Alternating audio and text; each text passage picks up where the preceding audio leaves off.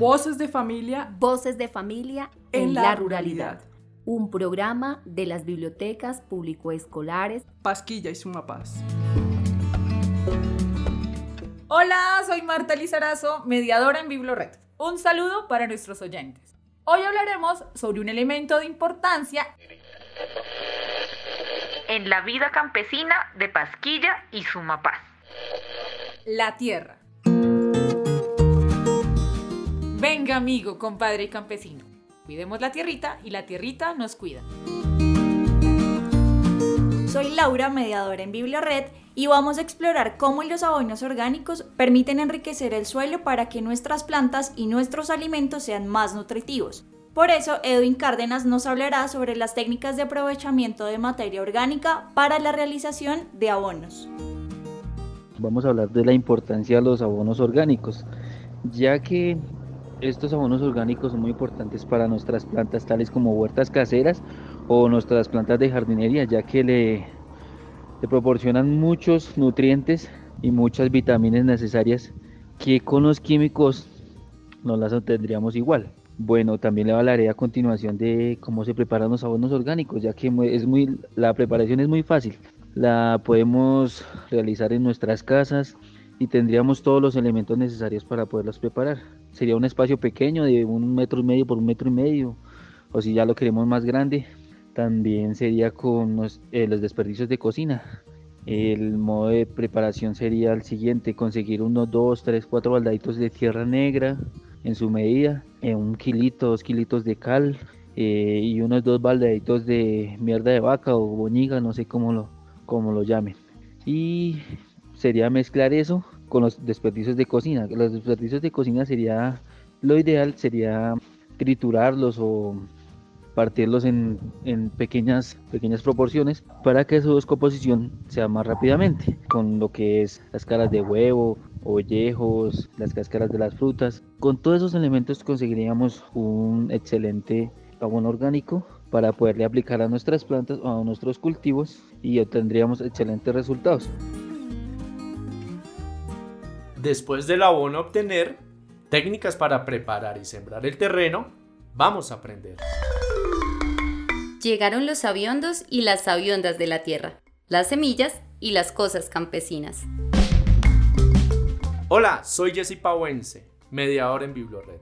En esta ocasión queremos resaltar los intentos y los inventos de nuestros vecinos para crear herramientas que han mejorado el trabajo en el campo. Por eso, Jonathan Díaz nos hablará sobre el arado.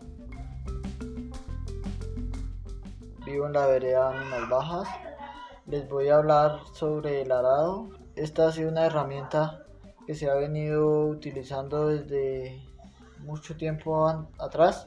Este tiene diferentes tipos de herrajes como la reja, tornillo, la plancha y pues este va amarrado al yugo de los toros que van enyugados en los cuernos y, y es alado por los mismos. Este se utiliza para preparar la tierra donde se van a cultivar la papa, las habas, la arveja, la racacha y otros tipos de cultivos. De la semilla, la planta, la tierra resuella, el arado ennoblece los remedios venidos de ella. Continuamos en Voces de Familia en la Ruralidad. Canela Toronjil Romero manzanilla, sábila albahaca. Sana que sana, colita de vaca. Ahora queremos resaltar los trucos, remedios y secretos que los vecinos y compadres han transmitido a las familias para aliviar dolores y evitar enfermedades. Por ello, doña María Moreno nos hablará sobre algunos remedios en los que se usa la tierra. en una botella de, aguardiente se le echan 12 cabecitas de ajo y luego es, esa botella se hace un hueco entre la tierra y se entierra por nueve días. Y luego después de esos nueve días ya se comienza, se saca y se comienza a darle a las personas una copita en ayunas. que son para matar las amibas. Ese es el remedio. ¿Y por qué se entierra entre la tierra? Porque con el vapor de la tierra, por decir el calor, el frío, el todo, ese es como el secreto de la medicina. O sea, del, sí, el secreto de la medicina es como por decir una comparación.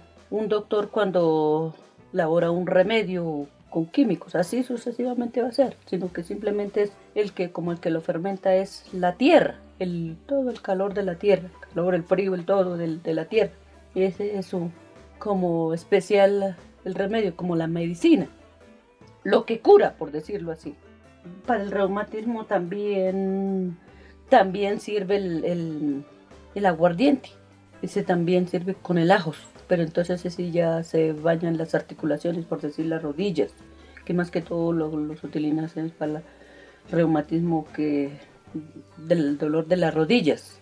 Ese también lo, lo utilizan hartísimo con los ajos, pero entonces ese sí se deja tres meses entre la tierra, tres meses y luego de esos tres meses sí ya se comienza a utilizar.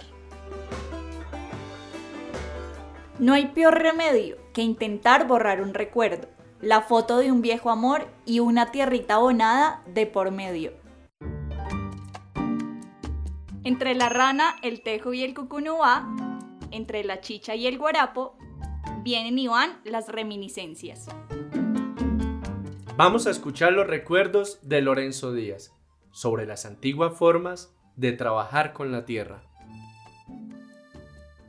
He vivido acá en la localidad muchos años y lo cual conozco cómo ha sido el, el, trabajo, el proceso de la tierra para cultivarla. El asadón ha sido la herramienta preferida de toda una vida y la más, la más útil para los cultivos, porque hay muchas partes. Después de que, antes de salir el trabajo de, con la yunta de buey y arado, esos, eh, a solo asadón se hacían los, los barbechos para cultivar las, la agricultura, hacía la papa, la haba, la reja, lo que fuera. Entonces, eh, después ya, ya fue cambiando. Cuando ya no fue solo sabón, ya fue con de bueyes, le adoptaban un arado hecho por los mismos campesinos.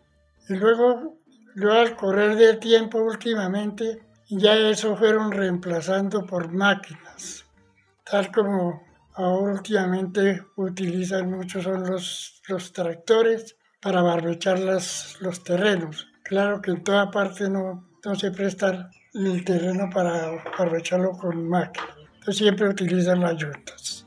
Eso, y de esa manera todavía son, son los siembros, los cultivos de papa que hacen los campesinos aquí en la, en la localidad.